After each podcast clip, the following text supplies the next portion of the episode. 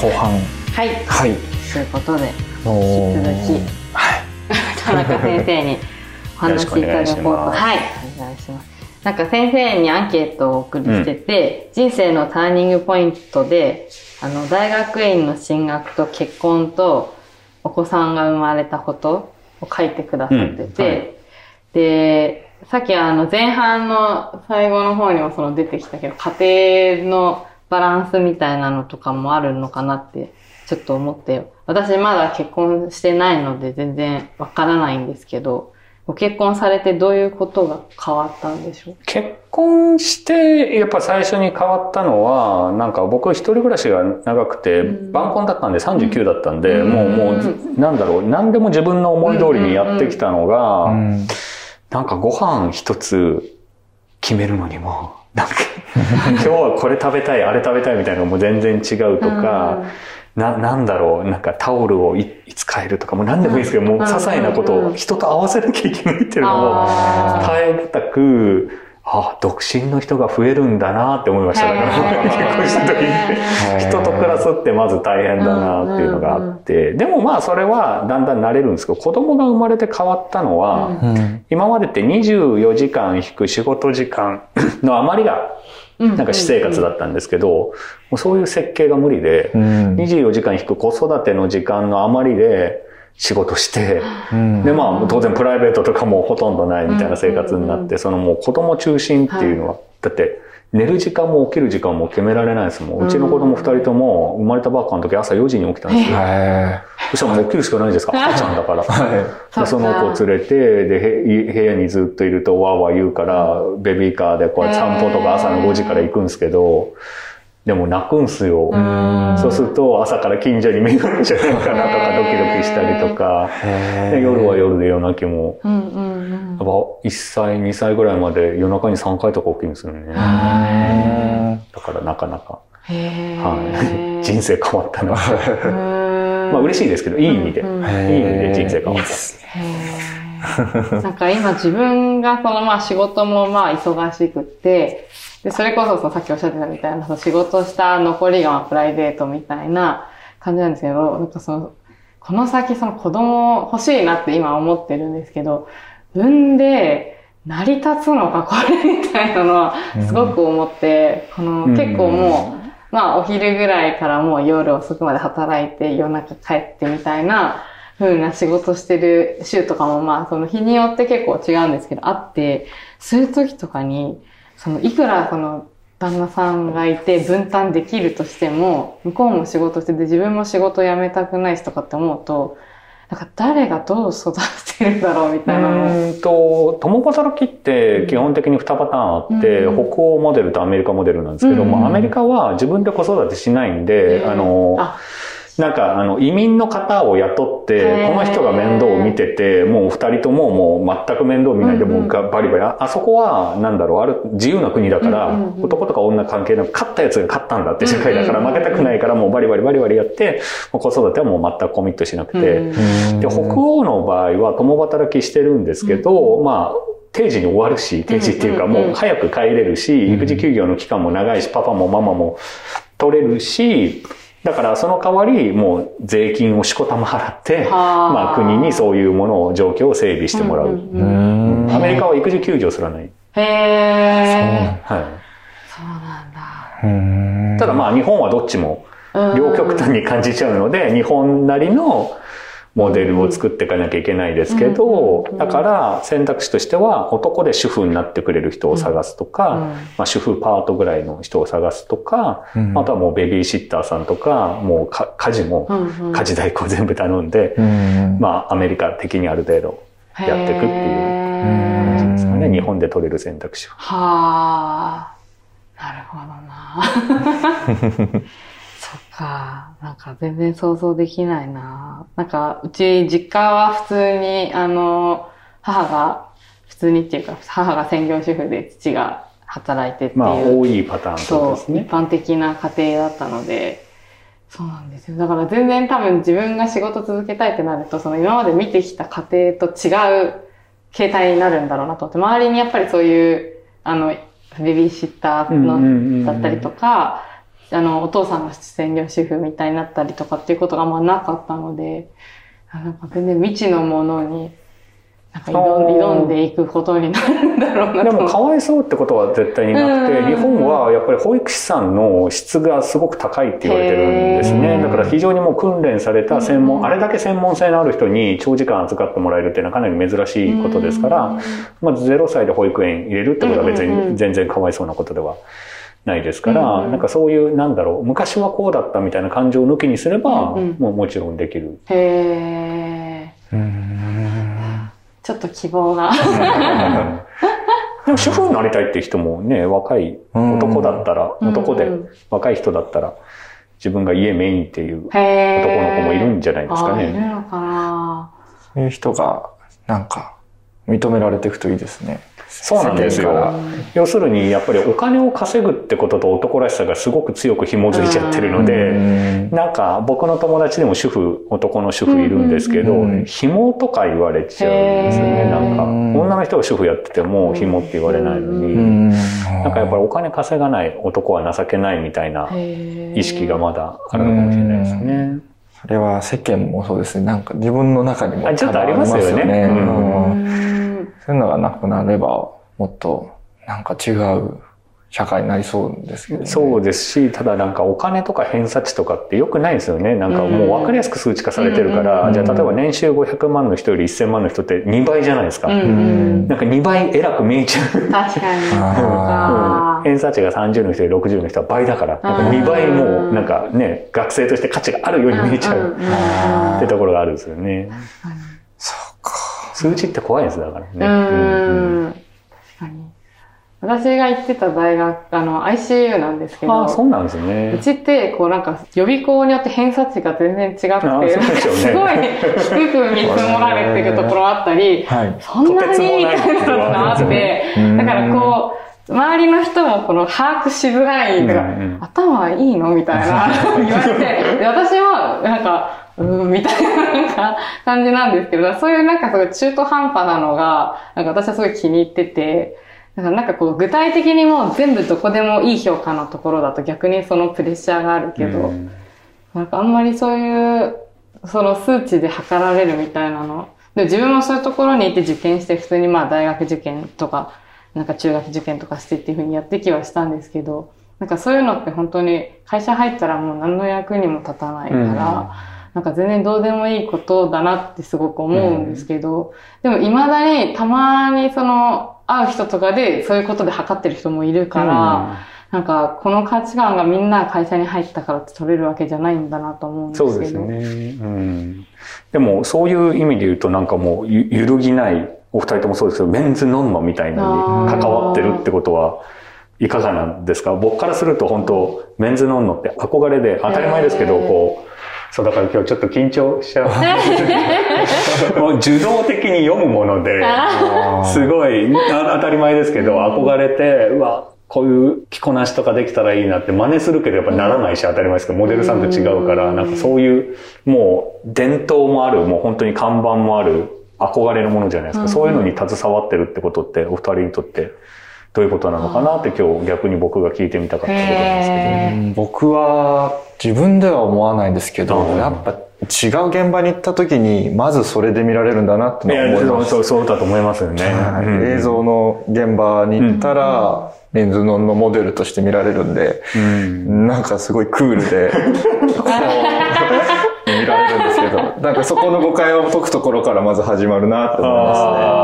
やっぱ、その、肩書きの中で一番大きいものなんだなってそう思います。そうですよね私はそのまあ編集ん部なんで、そのまあメンズノンノのかっこいいのとはモデルだから、なんかそこの役割はまあそのモデルの子たちが担ってるなっていうのは思ってて、で、私今入社5年目になったんですけど、なんかその2年目とか3年目ぐらいの時にメンズノンノすごいですねとかって言われても、はいいや、この間入ったばっかで、いや、本当ですよね、みたいな。人事みたいな。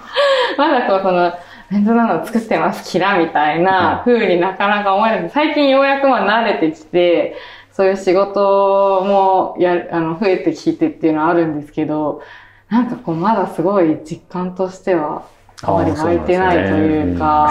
5年目でです5か年目で、まだね、やばいよ。へ そう、そうですね。うん。すごい、でもまあ大きなものに携わってるんだなっていうのは、あの、なんかその、有名な方とかに取材させていただいた時とかに、読んでましたとかって言っていただいたりとかすると、なんかそれだけこう大きなものなんだなっていうのは、めちゃくちゃ思いますし、でも逆にこう、若い子、今雑誌読まない子増えてるんで、全く読んでないですとかっていう子もたまにいあてあ、、そうなんですね。めちゃくちゃ悲しいみたいなのとか。ね。うんやっぱ紙の良さはありますそう、よね。そうなんですよ。結構、もう、あの、まあ、もちろん服好きな子たちに取材とかさせていただくことが多いので、あらかたみんな知ってくれてはいるんですけど、なんか、周りであんまり読んでる子いないですねとかっていうのとかがあると、なんかその昔みたいなのとは多分ちょっとまた携帯が変わってきてるんだろうなっていうのはすごい思いますね。でもなんか今のお話を伺うと、なんか今日の話の出口もなんかわかるなって気がしてきて、うん。なんかやっぱりみんな勝手にイメージ持ってますけど、うん。こう会って話した時に、じゃあ例えばメンズノンノの編集者さんみたいな、うん。きっとなんか選ぶってんのかなと 思う人もいるかもしれませんけど、こう砕けた感じだし、うん。中川さんさっきおっしゃったね、なんかククールなやつみたいなのも、会ってお話しすれば、あなんか全然、うん。なんかこう気軽に話してくれる人なんだなって思いますから、やっぱなんかイメージの中で物が完結しちゃうと、うん。なんかそういう固定観念みたいな人って持ちがちなのかなっていうのを今お話をお伺いしててうん。思いましたね。実際、でも実際に会ったりするのが難しいこともあるじゃないですか。そうなんですよね。それが、どうそのイメージだけじゃなく脱却できるかっていうのは。でもだからなんか SNS とかって今大事なのかなっていうふうに、うんまあもちろんそれもね、イメージ保たなきゃいけない部分もあるでしょうけども、なんかそのダイレクトにうんあの、ユーザーの方とつながれるものが出てきてるっていうのは、うんやっぱりいいことなのかなって。そうじゃないとなんかやっぱり作られたイメージをね、特に芸能人の方は守んなきゃいけないっていう部分が大きくなっちゃうのかなって気がしますけど。確かに。話変わっちゃうんですけど、うん聞きたいことを。なんか最後にこう出版された2019年とかですか？そうですね。はい、その、あれです。あ男子が10代のうちに考えておきたいから。じゃないですか。この、もう2年ぐらい経ってるじゃないですか。はいはいはいなんか、今、新たに考えてるあ。なんか、今、現在取り組んでる男性学の課題とかあるのかなって。はいはいはい。今ははい父親について考えたいと思っていて、というのも今、あの、最後に出した本2019年じゃないですかっておっしゃっていただいたんですけど、その前は2016年なんですね。はい。ただ僕2014年から16年にかけて多分新書4冊ぐらい出してたんですようん。これはさっきのお話とすごく関わるんですけど、子供がいなかったから、うんもう仕事ばっかりしてれば本年2冊ぐらいかけちゃったんですよね。でも子供ができて、まず3年空いて、この間に第2子が生まれてたので、うん2019年から今またあ空いてる状況なんで、ただ、父親の本書くに、ただ父親の本書くって約束したのも9年、な何年前だ？すごい、すっごい前なんですけど、この2子育てた後に書くこと自体は意義があるなと思って、もう本当自分の時間感覚とか価値観が変容したっていうのはあるので、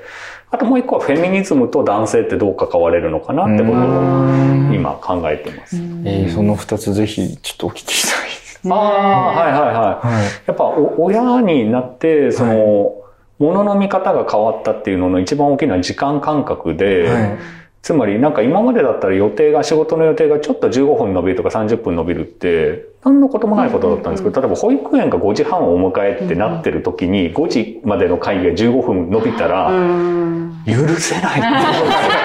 しかも伸びた理由が、なんか偉い人がなんか、意味ない雑談してるみたいな。いやいや、5時で終わりだよ、みたいな。すごく思うんですよね。うん。で、それだけじゃなくて、あれちょっとおかしいなって思ったのが、はい。24時間って時間のこの仕掛けっておかしいなと思って、うん。例えば子供が雪が降った日って徒歩10分の保育園まうんうでん30分とかかかるんですよ。うん。で、これに対して僕はもう9時から授業だから君は10分で歩けって変な話でうん、今雪が降るって奇跡が起きてて、うん。もう子供は雪にまみれてうん、ね、遊んでるわけですよ。うん。でだって夏は日が長くてうん。冬は短いとか、そういう自然を無視して24時間って決めてること自体、だから隣のトトロを見た時の感動の仕方が変わりました。ああ、子供ってうちの子も多分この世界を生きてるっていう。あ僕ら社会を生きてるじゃないですか、はい時計仕掛けの。でももうその外側に世界が広がってて、はいはい子供はそれにアクセスできて、こういうものを無駄とか思うから少子化するんだなって思いまーした。子供が邪魔に見えちゃうんですよね、その時計仕掛けの時間に従って。でもなんか豊かなものを彼らが見てると思うと、すごいっていうことを感じたので、この時間感覚が男性が変わるっていうことの変容の仕方とか、はい変わることによって社会がどう変わるかとか、うんうんそういう話を書いていけたらいいなって思ってますね。面白い。確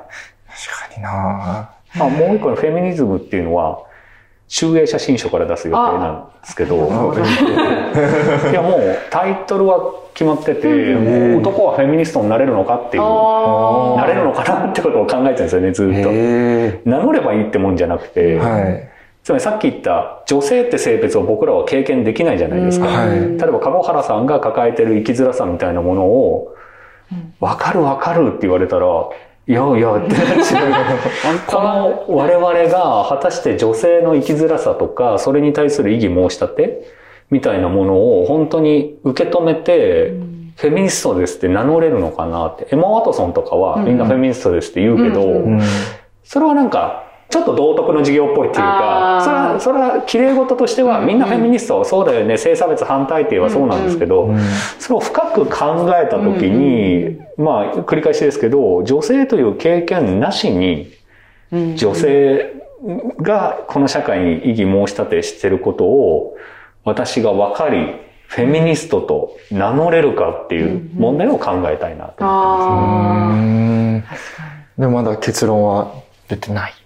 出てないですね。これはもう書きながら考えるしか多分なくて。なりたいなってこととなれるってことはまた別なのでう、ん。そうありたいと思うんですけど、そうあるためにどういうことができるんですかね。そうあるために、やっぱりそれは話が戻っちゃうんですけど、自分がまず自分の問題を理解してると、うんあ、男って性別ってこんな自分を制約してたり、あるいは女性に任せちゃってる部分があるとすると、っていう想像力が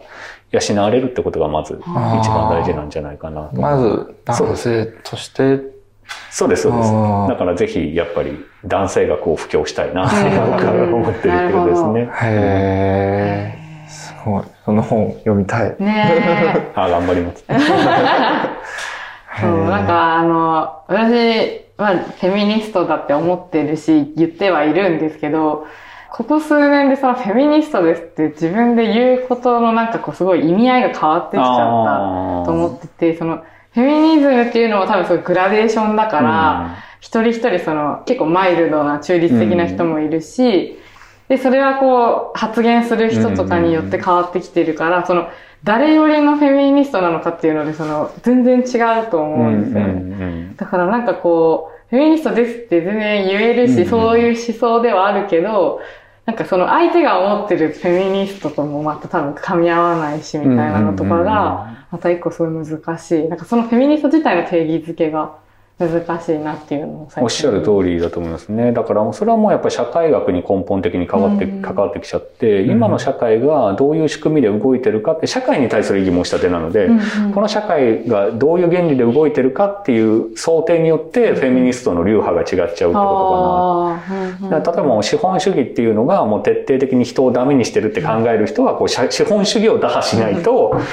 女性も男性も解放されないっていう風になっちゃうし、つまり温当な人っておっしゃったのは多分まあ資本主義はまあありだけど、この中でルールを、うん現状維持の中で、まあある程度ルール変えていこうって人とも、わかんないです。どっちがいいかわかんないです。うんそれもうバーンって壊しちゃって、ガラガラポン、一からやり直しだ。この社会おかしい。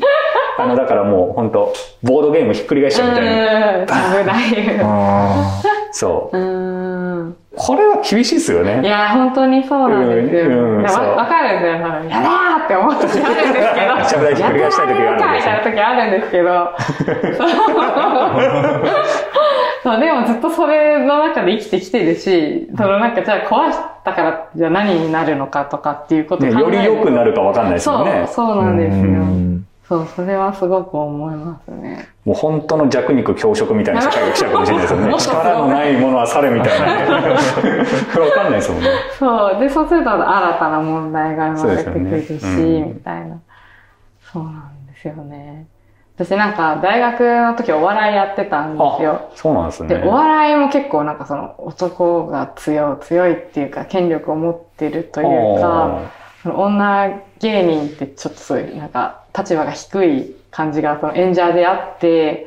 で、だからすごいなんか大学の時はすごいそれをモチベーションにお笑いやってたんですよ。なんか、あの、笑いは男のもんじゃないだろうみたいな感じのことをやってて、で、なんかこう、それで結構大会でいいところまで行ったことがあったので、なんかそれでこうちょっと一個自分は達成できたのがあったんですよ。そのなんか、男の社会っていうか男社会の中で女だけど笑いやってて、で、なんかその、その中で結果一個出して、どうだみたいなのは あったんですけど、でもなんかその今、今お笑いとか見てるとそれもまた変わってきてるし、そうですね、うん。ちょっと前まであったのは、やっぱりさっき言ったように達成と逸脱っていう、うん。その逸脱は女性にはあんまり認められてないので、笑いってやっぱり逸脱、うん。いろんな意味で逸脱、社会のルールを壊して笑いを取るっていう意味でもあるし、その職業を選ぶっていう意味でも逸脱だから、あの、僕、山田るい53世さん、ヒゲ男爵のあの対談本出したことあるんですけど、なんか一発会っていうのがあるんですって。うん。あの、レーザーラモン HD さんの会長で、一発屋の会があるらしいんですけど、それに女子が入らない問題っていうのがあって、男だったら一発やってちょっと面白いじゃないですか。うん一回売れたけど今こんなだよ、みたいなのが笑いになるけど、なんか、女の人誘っても、いや、いいいいです。ってなってへーだから、金太郎さんと西岡澄子さんぐらいしか入ってくれないみたいな話を。なんかその一発屋っていうレッテル自体を恥ずかしがる人もいるみたいな話を。からそれってやっぱ逸脱っていうかね、ちょっとそれで笑い取るってこと自体がちょっと。へはいー。へそう、なんか、お笑いをそうやってた時は、その、お笑いの中で、ちょっとそういう自分が思ってることみたいなのとかを、こう出してはいたんですけど、なんか今この仕事になって、なんかそういうことに問題意識持った時に、なんかどう発信してたらいいんだろうなっていうのはなんとなく思ってて、まあその、まあしネタは自分のものじゃないです。お笑いのネタは。だけど、ねまあ雑誌ってその、まあ会社が出してて、ねみんなのものだし、その読者のものでもあるから、読者が求めてるものじゃなきゃいけないけど、でもその読者にとって新しい発見があるものでもないといけないし、でもなんかその読者にとってこれがその新しい発見にこううまくつながるかとかっていうのとかをなんかぐるぐる考えて、うーんってすごいなってきてるんですけど。でもなんか今発信の仕方が増えたのはすごいですよね。雑誌っつっても、例えばこのメンズノンノラジオみたいのがあって、この編集者の方が、僕、だって、僕が読んでた時のメンズノンノの編集者さんの声なんて聞いたことない。性別もわかんないですけど、今そういうのがあるわけで、まあモデルさんでもそうですよね。その乗ってたモデルさんがどんなこと考えてるかまではわからないですけど、こういうの聞けば、あ中川さんってちゃんと本読んで準備してくれる。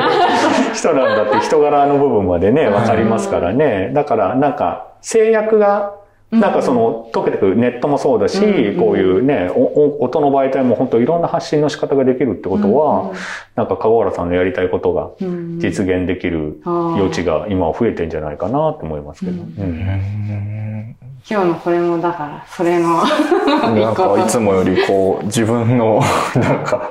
すごいですね。なんか、主張があります。あ、本当？そう、だからこう、あんまり自分の、なんて言うんだろう。私は編集部の人として出てるから、はい。あんまり自分の話をしても、しょうがないなって、どっかで思ってるところはあるんだけど、でもなんかこう、まあ、今回田中さんお呼びできて、はい。で、もともと自分もすごい興味がある分野だったし、で、まあ、メンズノンノの読者の子たちに対してもすごい、まあ、男性学って、なんか知ってほしいところだなっていうのがすごいあって、でもなんかじゃあなんでそこまで行き着いたかっていうと、その多分自分の体験とかに基づいてその考えに行ってるから、うん今日こんなに喋ってるー思います。この読者の人になんか、この男性学っていう学問からなんかお伝えしたいこととかって。そうですね。なので、やっぱり男の人ってほっとくと煽られちゃうんですね。競争なので、うんまあ何でもいいですよ。もっとモテなさいでもいいですし、もっと偉くなりなさい、もっと勉強しなさいでもいいですけど、基本煽りがおどうしてもメッセージとして多いんです、世の中。うんでも、まあ今日、ぼ僕、中川さんに会えて、単純にメンズノンノのモデルだから嬉しいってなりましたけど、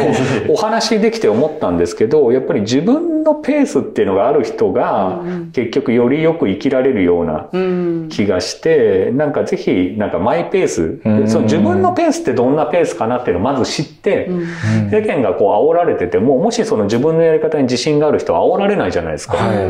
人はこうだよって、これがいいよって言っても、いや、自分はこれが好きなんだって言えるような、なんか自分になってほしいなっていうふうに僕は思いますね。うんはい。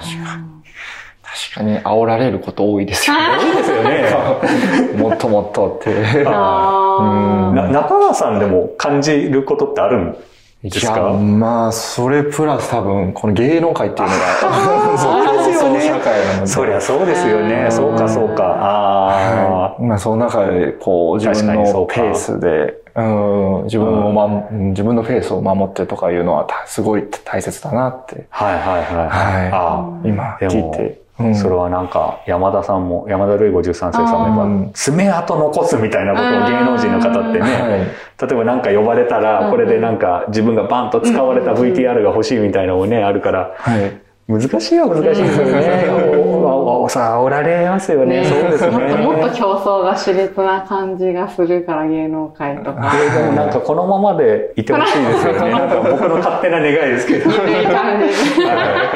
でも割と乱されてない方なんじゃないまあ、そうですね。キャラクターがちゃんとあるかあらあ、、そうですよそね。れ入りで結構好かれると思うので、はいはいはいはい。ううんん。それはだから、なんか変にそこ我慢して、その、さっき言ってたメンズノンのモデルみたいな、クールみたいに。でもそれって読者さんにもすごい希望を与えることな気がします。なんか、そのモデルさん自身がそういう自分のペースを守ってる人なんだっていうのは、うん例えば僕が高校生でメンズノンノ読んでたらすごい嬉しいです。んあ、そっか、自分のペースでいいんだって。うんあうんうんあ。へえ。それ発信できるモデルになるよはいうこれからも ぜひ。頑張っていきます。ということで。ということで、たくさんお話ありがとうございました。ありがとうございましたありがとうございました。はいぜひもう本もすごくねえなんか気づかされることが多いので ね。読んでほしいですし、これから主演者からはい。出るか。あの、両方出たら、あの、ちゃんとお送りします。えー本当ですか？あありがとうございます。楽しみにしてます。じゃあ、今日のゲストは、社会学者の田中俊之さんでしたありがとうございましたありがとうございました。